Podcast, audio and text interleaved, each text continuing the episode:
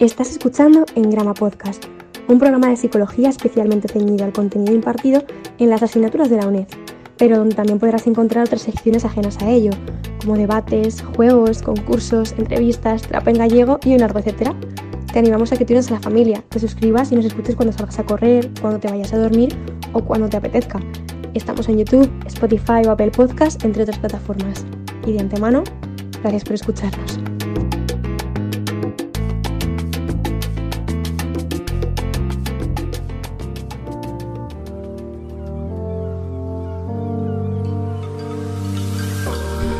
Muy buenas a todas, ya estoy de vuelta en vuestros oídos.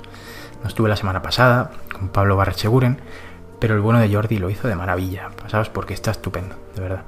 Se acerca el fin de temporada, como sabéis, pero antes os vamos a traer unas cuantas cositas muy buenas que os van a encantar, seguro. Hoy en concreto se pasan por aquí Alicia Franco y Edgar Artacho. Os dejamos en la descripción el enlace a sus redes sociales, que son buenísimas. La verdad que es pasmosa la capacidad explicativa y la claridad de términos que poseen. Hoy comparten con nosotros su desglose de mitos del conductismo basándose en Skinner. Nos dejo con ellos sin antes aprovechar este momento de gloria y dejaros aquí la imagen del verdadero Marcos. ¿Es este vuestro ídolo? Yo me lo pensaría dos veces. en fin, espero que disfrutéis de la entrevista tanto como lo hemos hecho nosotros y que aprendáis todo lo que podáis.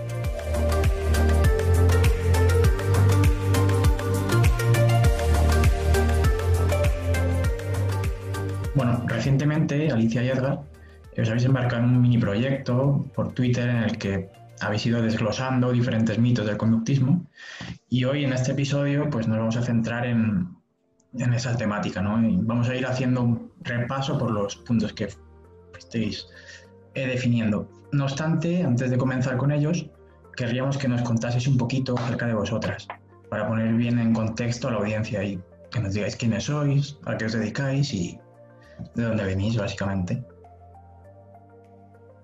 Edgar. Yo, vale. Eh, bueno, no sé. A ver, yo me, me gradué ahora tres años, este va a ser el tercer, el tercer curso desde que me gradué en, en Girona. Me gradué de psicología, me tomé un año sabático. Eh, no fue sabático porque realmente me puse a formarme por, por mi cuenta un poco, fue también un poco cuando empecé a inmiscuirme en ese oscuro mundo de, Twitter, ya no tan oscuro. Y nada, a partir de ahí, pues el siguiente año al sabático, o sea, el curso este pasado, eh, me saqué un máster en psicología forense. A todo esto, paralelamente, pues eh, fui conociendo eh, gente de, Twitter, sobre todo, que son quizás no conductistas, interesados, mm, que se forman también y fue un poco un proceso de, de, cuestionamiento constante con lo que a mí me habían explicado al respecto. Fue como, vaya, quizá lo que me han contado en el grado no es tan verdad como se me vendió.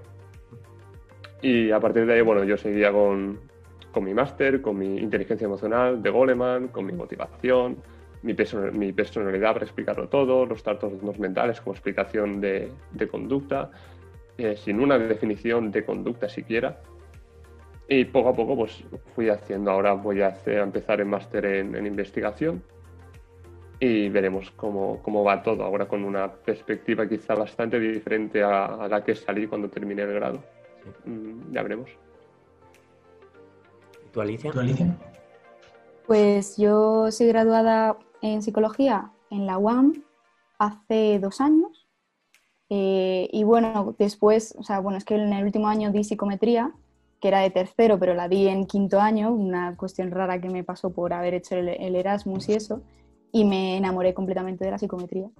Y, nada, pues decidí hacer el máster de metodología también en la UAM y pues ha sido como un, encontrarme con, con, lo que más me gusta, aunque en realidad me gustan muchas cosas y eso no es del todo bueno porque no sé muy bien para dónde apuntar.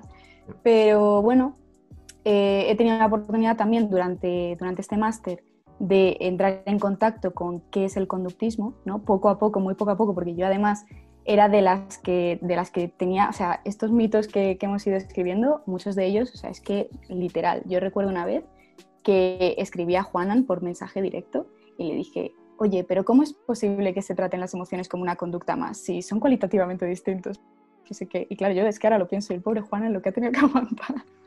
en general, como mucha gente, ¿no? Pero vamos, que, que, que no sé, que este proyecto no es ningún tipo de, de lección, de nada, porque eso, hasta hace nada éramos, pensábamos exactamente lo que, lo que escribimos aquí. Mm. Entonces, eso, pues nada, yo sigo con el máster, me queda hacer el TFM y alguna asignatura más y después pues ya veremos quizá un doctorado o algo así. Entonces, ¿cómo diríais que ha sido vuestra experiencia en la universidad? O sea, ¿salisteis contentos, defraudados? ¿Cómo se fue gestando todo ese interés por la filosofía conductista, por el análisis de conducta? O sea, sí que nos has contado un poco qué ha sido tu Alicia mm, ahora ya al final, que fuiste preguntando a gente, pero si nos describís un poquito. Bueno, pues sí, eh, a ver, yo de la carrera salí muy contenta. Yo, a mí es que me ha, encantado la carrera. Es verdad que había algunas asignaturas que, bueno, eh, pero también incluso ese eclecticismo que es tan, tan negativo de llevar por bandera, hmm. también creo que en la educación tiene sus cosas positivas, o sea, he tenido clases de todas las corrientes, vaya, de conductismo, ¿no? Pero, pero sí que algunas cositas he visto y claro, lo, lo más chocante ha sido mm, ver que sobre la filosofía conductista no solo no nos han dado nada sobre ello, o por lo menos en mi, en mi experiencia concreta, ¿no? Con los profesores que yo he tenido y tal, sino que lo que nos han enseñado es erróneo. Eso es lo que a mí me molestó, como que me sentí, ¿no? Hemos sido engañados. Así esa fue la, la sensación completamente. Eh, pero bueno. ¿Y tú mm, realmente, estando en la, en la, Autónoma de Madrid, no estuviste con Frosan? No, no, no tuve la oportunidad. O sea, no, ni siquiera, es que ni siquiera la conocía. O sea, oía yo que, que existía Froxan, pero, pero ni la conozco, no sé muy bien si, si sabría decirte. Vale, vale, Ahora mismo, ¿no? Viéndola por la facultad. ¿Y tú, Edgar? Mm, yo, la verdad, yo no salí tan contento de grado. Bueno, yo, de hecho, eh, eh, mi percepción sobre grado, el mío, en, en Girona, eh, cambió muchísimo cuando me fui de SICUE a Granada. No por conocer a Tomás Carrasco, no lo conocí. De hecho, cuando digo que fui a Granada y no estuve en su clase, fue como, espera un momento un conductista que no ha estado con, con Carrasco en Granada. es que no soy conductista. Entonces, sí que, sí que eh, cuando estuve ahí había muchos estudiantes que, que, hablaban de él y de lo maravillosas que eran sus clases y lo duras que eran también. Pero yo sobre todo fue el cambio de, de, nivel de exigencia en un sitio y en otro. Esa comparación de... Tenía la sensación de que con lo que hacía en Girona no me daba para probar en Granada, de que se me exigía más. También un poco en cuanto a la variabilidad de, a, la, a, la, variedad, perdón, de optativas, de formación, de, de, paradigmas también que se dan. En mi caso era cognitivo puro, de hecho mi profe de, de fundamentos es cognitivo puro y es cognitivista convencido al nivel de la diferencia entre conductismo y el cognitivismo es que el conductismo entiende a la persona como una máquina de respuesta fija mientras que el cognitivismo de respuesta eh, variable. Y claro, ellos eso te lo dan en primero cuando llegas y fue como, vale, pues segundo con la misma mentalidad, tercero llegué a Granada, me encontré con un profe conductista y me asusté, me asusté de decir, hostia, momento, ¿qué está pasando aquí? Eso no es lo que a mí me han dicho que es el conductismo, pero no le di mayor importancia, era una asignatura y tampoco de, bueno, será uno entre un millón. Pasé cuarto, me enfadé con algún profe. Eh, yo no salí precisamente contento en, cuanto a nada. Sí que tiene sus cosas positivas y tuve profesores muy buenos, pero la sensación general fue de no haber aprovechado ni por mi parte ni por parte de la propia universidad todos los recursos posibles. Es mi sensación, un poco. Y entonces, digamos que no os etiquetáis de conductistas, ¿no? O sea, simplemente estáis interesados en, el análisis de conducta, en la filosofía conductista. Mm, yo personalmente, ya no es que no me etiquete ni como, conductista, ni mucho menos como, como analista. Eh, yo lo que yo me siento ahora en un momento de he cuestionado todo lo que a mí se me ha enseñado en el grado, Mm. he cuestionado los cuatro años, entre comillas he empezado de cero y por contingencias eh, me he encontrado con un marco social de conductismo Hmm. y estoy aprendiendo de él. Como me interesa también des- eh, que se cuente la verdad, entre comillas, de cognitivismo. También hay mitos. También me interesa. Sí que estoy cómodo en ese marco, pero estoy cómodo ahora. No sé, dentro de Claro. tres años, dónde voy a estar. Claro. Por tanto, bueno, yo ahora soy un, un in- interesado en la filosofía de, de la psicología, más que en el conductismo. Justo, creo que no lo podría haber dicho mejor. Es que estoy, estoy en el mismo punto, la verdad. Si no... Pero por eso, también creo que yo tengo alguna dificultad como para, en general, etiquetarme con una, con una corriente. Yo creo que, no porque diga que de todas las corrientes se saca algo bueno ni nada de eso, pero creo que necesitaría un punto de certidumbre respecto a todo lo que sé que no sé si voy a alcanzar alguna vez en mi vida, de decir, "Joder, sé lo suficiente como para, como para estar de acuerdo con todo esto. No lo sé, no lo sé, de momento no. De momento no. Yo quería haceros una pregunta que aunque va a ser un poco básica, pues eh, puede venirnos bien porque viene bien explicar estas bases y es directamente qué es el conductismo, qué es el análisis de la conducta. La tuya. ¿Yo? Mm. A ver, pues que son dos preguntas muy distintas, claro, porque mm, yo también pensaba que eran una cosa muy parecida, o que eran lo mismo, dos formas de llamar a lo mismo, pero claro, el conductismo es la filosofía de la ciencia de la conducta, que es el análisis de la conducta. Pero esto, claro, el conductismo no es solo uno. Por lo visto hay muchísimos conductismos, eh, en el- del que sobre todo hablamos y que está sobre representado en nuestro hilo, es el conductismo radical de Skinner. Y el análisis de la conducta, claro, es la aplicación, es la ciencia que eh, tiene como base filosófica el conductismo radical. Y por lo visto, o sea, luego estaría, claro, la aplicación experimental, que es el análisis experimental de la conducta. Yo todo esto lo hablo de lo poco que he leído, ¿no? Pero luego tenemos pues el interconductismo. Eh, bueno, hubo, hubo una persona que, que nos hizo toda una lista con estas tres categorías, ¿no? En distintas, eh, distintas formas del conductismo, que estuvo muy guay, que he pensado que podríamos hacer algún tipo de info- infografía mm, que- eh, como reuniendo todo esto, porque está muy bien. Entonces, eh, no he contestado tu pregunta, lo sé, pero no sé si, necesitas que vaya un poquito más. Y entrando O un sea, poco... sí, como- Claro, entrando un poco en detalle, o sea, lo que sería la filosofía conductista, claro, es eh, pues un conjunto de axiomas, ¿no? Eh, una epistemología eh, sobre eh, unas, digamos, declaraciones que haces sobre lo que crees que es el mundo, sobre lo que crees que existe y sobre cómo vas a abordarlo. Entonces, pues por ejemplo, eh, el famoso determinismo, que ahora está en Twitter eh, esta palabra por todas partes, ¿no? que, que el mundo se rige por, por leyes.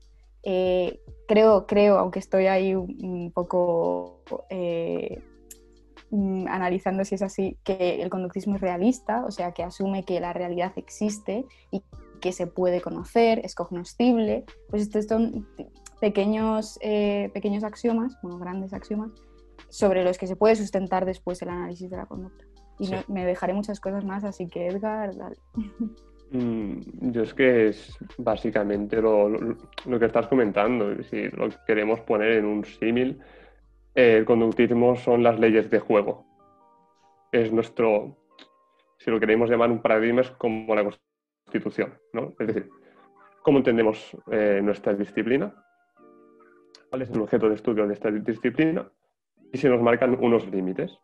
Hasta aquí podemos investigar, a partir de aquí ya no. Y lo vamos a hacer de esta forma, siguiendo estos principios. Son unas leyes que no están sujetas a debate em- empírico, sí filosófico, pero no empírico. De ese conductismo se desprende el análisis de conducta, que es la ciencia, que es lo que decía Alicia, y el análisis experimental de la conducta, que es la aplicación de esa ciencia al, al mundo práctico, por decirlo así. Sí. Entonces, ¿qué es el conductismo? El conductismo para mí, ahora mismo, a fecha 17 de septiembre, y me reservo el derecho a modificar esto. ahora mismo me parece el paradigma que mejor sustenta los principios de la propia ciencia. Hmm. Eh, determinismo, monismo y ambientalismo. A partir de aquí, eh, nuestro objeto de estudio es la conducta. Esta existe, la podemos conocer. Es que es básicamente lo, que ha estado diciendo Alicia. Y está sujeta a leyes naturales que podemos conocer. Y esto es, creo que es muy importante. Una cosa es el determinismo y decir, si yo lanzo un balón de fútbol a la portería y no hay nada que interfiera entre el balón y la portería, y lo hago con la suficiente fuerza, el balón va a entrar en, la portería. Eso no, significa que eso esté preestablecido. Puede haber un portero y yo no lo he tenido en cuenta. Una cosa es el predeterminismo y el destino, por decirlo así, que todo lo que hagamos está realmente escrito y lo que tú creas sobre eso no tiene nada que ver. Y otra cosa es el determinismo, que es, hay unas leyes, hay unas normas, las cosas pasan por un motivo y podemos conocer esos motivos. Punto. El hecho de que lo puedas cambiar o no es, otro debate. Y entrando un poquito ya en lo que nos atañe hoy, que vienen a ser los mitos del conductismo, eh, podemos empezar con el primero de ellos, que es que se tiende a pensar que el paradigma conductista meramente estudia la conducta proveniente, digamos, de la ontogenia del individuo, es decir, la conducta aprendida, desdeñando así lo innato. ¿Qué hay de cierto en todo esto? la coges tú o me la quedo yo? pues no hay nada de cierto en eso, que, o sea, no hay nada, vamos a ver. Eh, en las conductas innatas que se pueden, o sea, que se tratan dentro del análisis de conducta, sí, pero no es el foco de análisis tampoco porque, bueno, yo lo que, lo que he visto, como lo más claro que he visto es que mm, desde el propio Skinner, ¿no? Habla de que las conductas se, seleccionan por las consecuencias en, cuanto al condicionamiento operante, ¿no? Y entonces ahí es donde se pone todo, todo el enfoque, todo, todo el foco, perdón. Pero el mismo Skinner hablaba de que las conductas, el repertorio de conductas se heredan como especie por otro tipo de selección por las consecuencias que es la selección natural, o sea, mm, que viene de, Darwin. Entonces ahí, si, si, si hasta el fundador del conductismo, por así decirlo, entre comillas, porque fue Watson, ¿no? quiero decir, pero la figura más representativa te está hablando de, de la selección natural y de esas conductas innatas eh, a, nivel, esas conductas a nivel especie, pues claramente eso se, viene abajo. Otra cosa es que sea lógico que ese mito haya podido eh, quedarse, ¿no? haya podido extraerse cuando hacemos un análisis muy superficial y vemos que en el análisis de, por ejemplo, un análisis funcional, las conductas que más nos interesan son las, las aprendidas, ¿no? Y queremos ver la historia de aprendizaje de cada una de las conductas. Pero de ahí a, extrapolar que, que asume que, que, no existe lo innato, por ejemplo. Es más, es más, si, si me permites, como, como complemento. El condicionamiento clásico se basa en eso. Es que el condicionamiento clásico es eso. Hay comida y yo salivo. Salivar es conducta. Punto. Y yo luego hago el, emparejamiento por asociación y toda la historia, ¿no? Pero es que ya no es que sea falso. Es que es rotundamente falso y es no haber entendido el condicionamiento clásico. Mm evidentemente se tiene en cuenta lo innato. Es que ahora que la, mayoría, la mayor parte de lo que hacemos es conducta operante, y yo lo veo bastante claro. Que también es cierto, y eso lo dice eh, Edu Polín en, en su curso, que la mayor parte de la investigación del análisis de conducta está centrado en lo operante y hemos descuidado, entre comillas, lo innato, eso también es cierto, pero una cosa es decir eso y otra cosa es criticar que eh, al, conductismo solo le importa y solo cree en lo aprendido. Me parece, la verdad, una, caricatura casi. Otro de los mitos de los más extendidos es la asociación del conductismo con el mecanicismo, con el reduccionismo. Eh, ¿Somos las personas burdas máquinas pasivas reducidas al esquema estímulo-respuesta?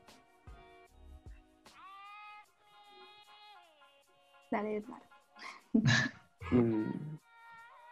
Eh, depende. Si tú quieres burlarte de una persona, sí puedes decir eso. Y ciertamente tienes razón. Hay estímulos y hay respuestas. Es cierto.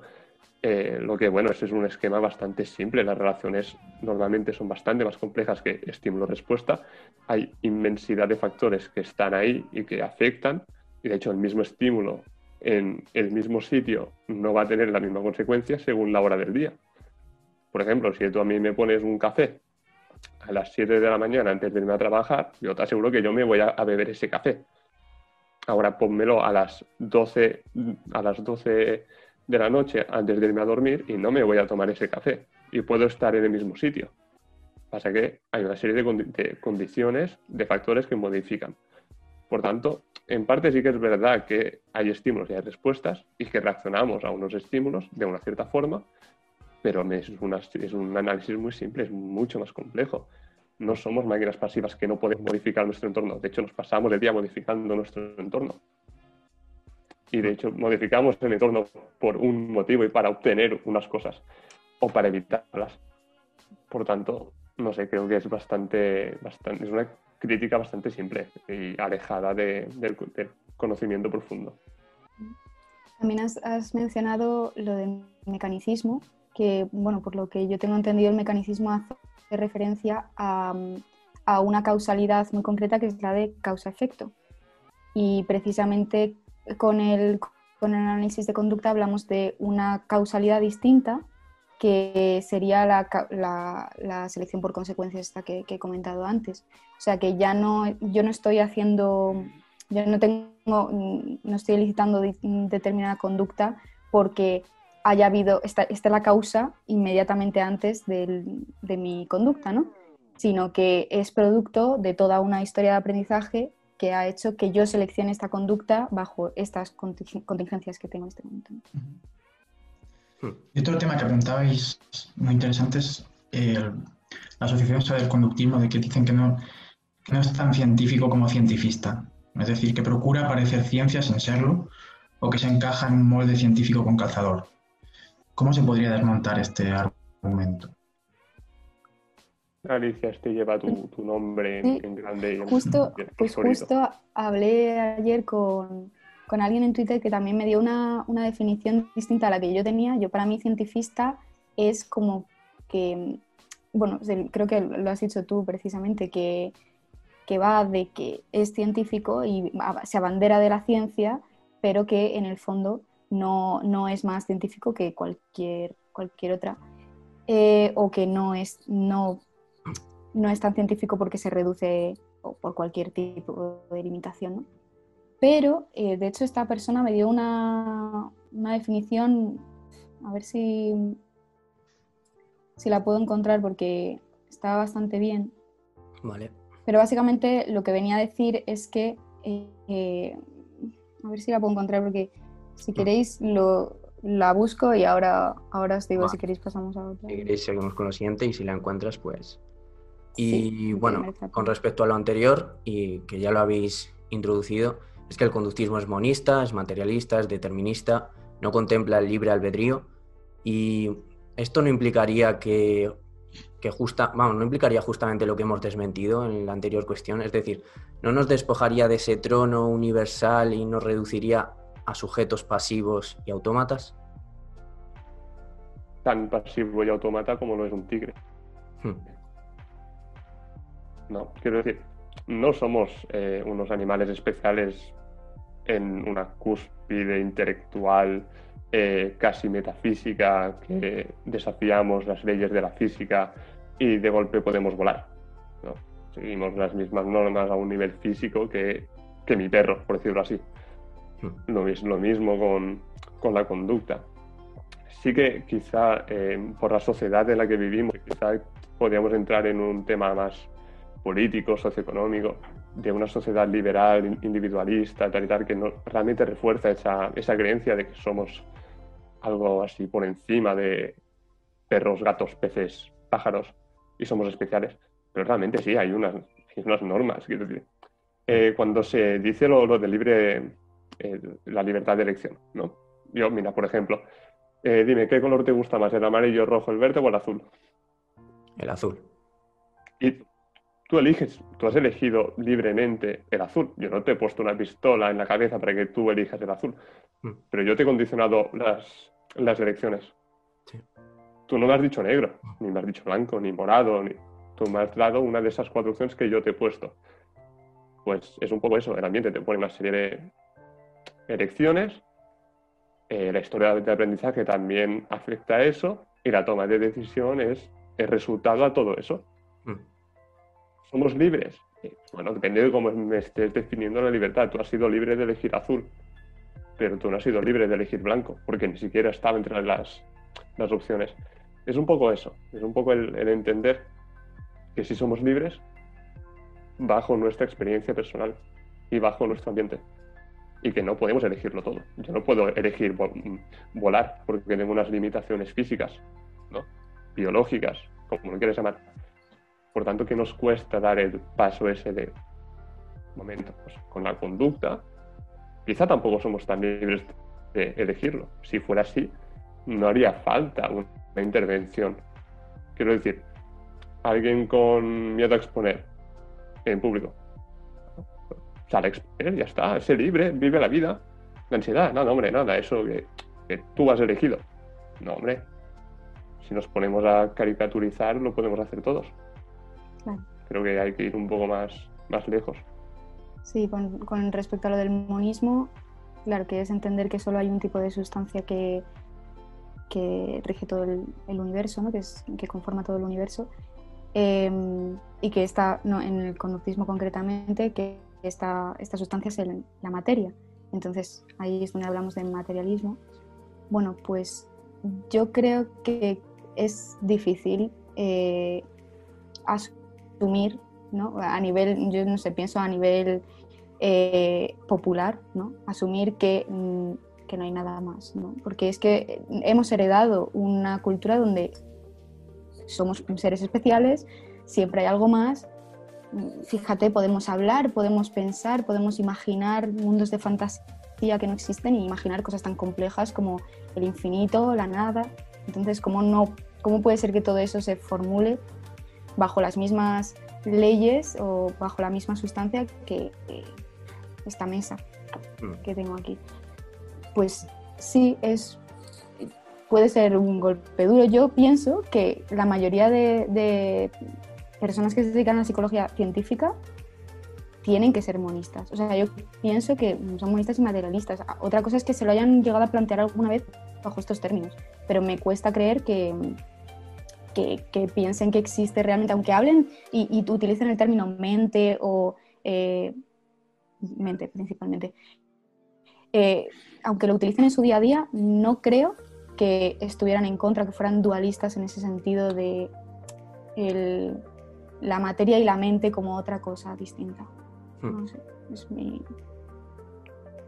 A menudo se observa que, esta vertiente pues, solo puede explicar la conducta a posteriori, puesto que los reforzadores no pueden ser identificados con anterioridad. Eh, em, pero teniendo en cuenta este tipo de afirmaciones, ¿podríamos decir que no puede predecir la conducta? No, no tiene. A ver, a ver, aquí tenemos que entrar en un tema de definiciones, que estamos entendiendo por predecir. No tenemos una capacidad predictiva absoluta y me pongo, me, me, salgo un poco de la psicología más básica, más epistemológica y me voy un poco a la, a la penitenciaria. Eh, cuando un recluso pide una salida, se le hace un informe desde el equipo técnico. Ese informe incluye diferentes cosas, antecedentes, conducta con otros internos, conducta con los funcionarios, buena actitud, bla, bla, bla. Y se hace un, un informe, se llega a una conclusión sobre si tiene que salir o no y el riesgo de reincidencia de eso aun conociendo todos los factores y aun teniendo certeza de que los factores que tú puedes evaluar son los que son, es imposible acertar a 100% si esa persona va a reincidir o no. Hmm. ¿Vale? Ahora, podemos tener en términos probabilísticos una idea de lo que va a pasar. Ese es otro tema. Y es una capacidad de predicción que ciertamente tenemos. Nosotros podemos predecir hasta cierto punto que si tú estás siete horas sin comer y yo te pongo un plato de espaguetis y eh, tienes una cultura parecida a la mía, lo más probable es que te lances de cabeza por los espaguetis. ¿Tengo una certeza al 100%? No, a lo mejor eres alérgico al queso que le he puesto. pero sí tenemos una capacidad predictiva relativa. Y... Sí, el... ah, perdón. No, no, no. No, que, que el- esa crítica que la he comentado alguna vez, la hemos debatido en, en Twitter, yo también lo intento entender, ¿no? Porque se, se considera que la capacidad de predicción está atentada por el hecho de que se defina a posteriori. Yo lo he visto principalmente con el término de reforzador, Mm. ¿no? Porque claro, un estímulo solo, se, solo podemos saber que se ha comportado como reforzador cuando vemos que efectivamente ha afectado a la probabilidad de emisión de la conducta en cuestión. ¿no? Mm. Eh, pero es que eso no sé en qué, en qué medida limita la capacidad de hacer hipótesis predictivas. Efectivamente, como dice Edgar, con, desde, desde la probabilidad, ¿no? No, de forma, no de forma determinista en este otro... eh, eh, no sé, no, yo no entiendo muy bien esa crítica todavía porque no, no, lo, no lo veo como, como una cosa negativa. Me parece realmente una crítica también absurda hasta cierto punto, porque si nos ponemos así, fíjate, si nos ponemos así, absolutamente no hay ningún marco, ni uno, cero, ni cognitivismo, y ahora ya me voy a, a los pseudo, ni humanista, ni psicoanalítico, eh, ninguno que pueda predecir nada. Es que si nos ponemos así, no hay ninguno que pueda predecir nada, en términos absolutos. ¿Vale? Un momento, que la- el condicionamiento clásico, por ejemplo, no es el equivalente en psicología a la gravedad. ¿vale?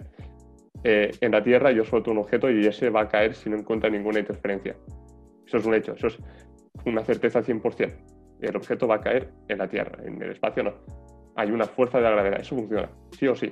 En psicología no estamos hablando de ese tipo de predicción, ni de ese tipo de, cer- de certeza. Mm. Es importante entender que estamos hablando de una predicción probabilística. Y eso es un aspecto que muchas veces se olvida. Pero desde paradigma conductual, yo creo que no hay ningún paradigma que me diga a 100% nada. No, no, pero yo creo que también va un poco por, eh, yo entiendo, ¿no? El, la frustración de decir, ah, claro, pero es que decís que todas las conductas es que tienen cabida porque han sido reforzadas en su momento. Claro, entonces como ya decís eso, porque solo la única manera de ver que esa conducta se está dando es porque ha sido reforzada, porque establecéis que el reforzador, o sea, establecéis que el reforzador solo funciona a posteriori, ¿no? Solo podéis identificar el reforzador a posteriori. Entonces, en- es entre eso y, que, y la frustración de decir, es que tratáis a todo como conducta, y si lo reducís todo a conducta, pues claro, este, este enfoque es absurdo, pues yo puedo entender la frustración cuando no tienes las, el marco común de cuáles son las definiciones que estamos tratando. Y, Y bueno, respecto a lo del cientifismo ya lo he encontrado, así que cuando queráis. dínoslo si quieres. Sí, mira, mira. Sí, mira, es que me dijo, para mí el cientifismo es una postura ideológica que es compartida por personas que rehusan de otorgar validez existencial a todo aquello que los instrumentos y medidas de experimentación científica no son capaces de mensurar y cuantificar. Básicamente, que le dan ese halo de mm, ese halo de validez solo a las cosas que se pueden medir, ¿no? Que se pueden evaluar desde lo científico de forma que eh, automáticamente renegamos de todo lo que no de lo que no sale de ahí entonces claro pues eh, si partimos de una corriente distinta que diga es que eh, el subconsciente es, eh, es totalmente influyente y tal, pero no lo podemos evaluar desde los métodos que tenemos actualmente científicos, entonces ¿por qué yo voy a tener que negar de ello, rehusar, ¿no? Como, como dice esta persona, rehusar de ello directamente. Puede ser de, de que de momento no sepa cómo medirlo, cómo tratarlo científicamente. Entonces, lo cientifista sería decir, no, no, rehuso directamente de ello. Claro, mm, no, no va por ahí tampoco la cosa. Y es frecuente que se acuse de banal, de fútil, vamos, las conclusiones que extrae el conductismo, como si estas fueran de sentido común. ¿Y qué nos podéis decir al respecto? Tuya, tuya. ¿Yo? Sí, sí, sí. No sé, es que esa, esa pregunta, esa, ese mito concretamente, que, bueno, decir que no lo hemos, decido- no lo hemos dicho, que, que todos los mitos los sacamos, o sea, la- el esquema original viene del libro sobre el conductismo de Skinner, y y bueno, él lo que hace es una lista de 15, me parece 15 mitos 20 que, con, el que él, con los que él estaba, estaba mm, digamos, eh, acostumbrado a lidiar. Mm. Y, y bueno, más o menos los sí que les dimos una vuelta algunos, otros los eliminamos porque no creíamos que fueran demasiado relevantes, ¿no? Y otros los añadimos. Y este concretamente, aunque en su momento sí que le vi como, como mucho sentido, como que tenía cabida en este, pero luego ya tratándolo digo, jope, pero no entiendo, no lo entiendo. O sea, no entiendo, se refiere a que como el foco está en los condicionamientos el, el aprendizaje por condicionamiento es de sentido común o por qué, por qué viene eso? No, no lo entiendo porque además me parece como todo lo contrario. Es- o sea, no hay nada dentro del análisis de conducta que me parezca de sentido común. O sea, Ya, ya, no ya. sé.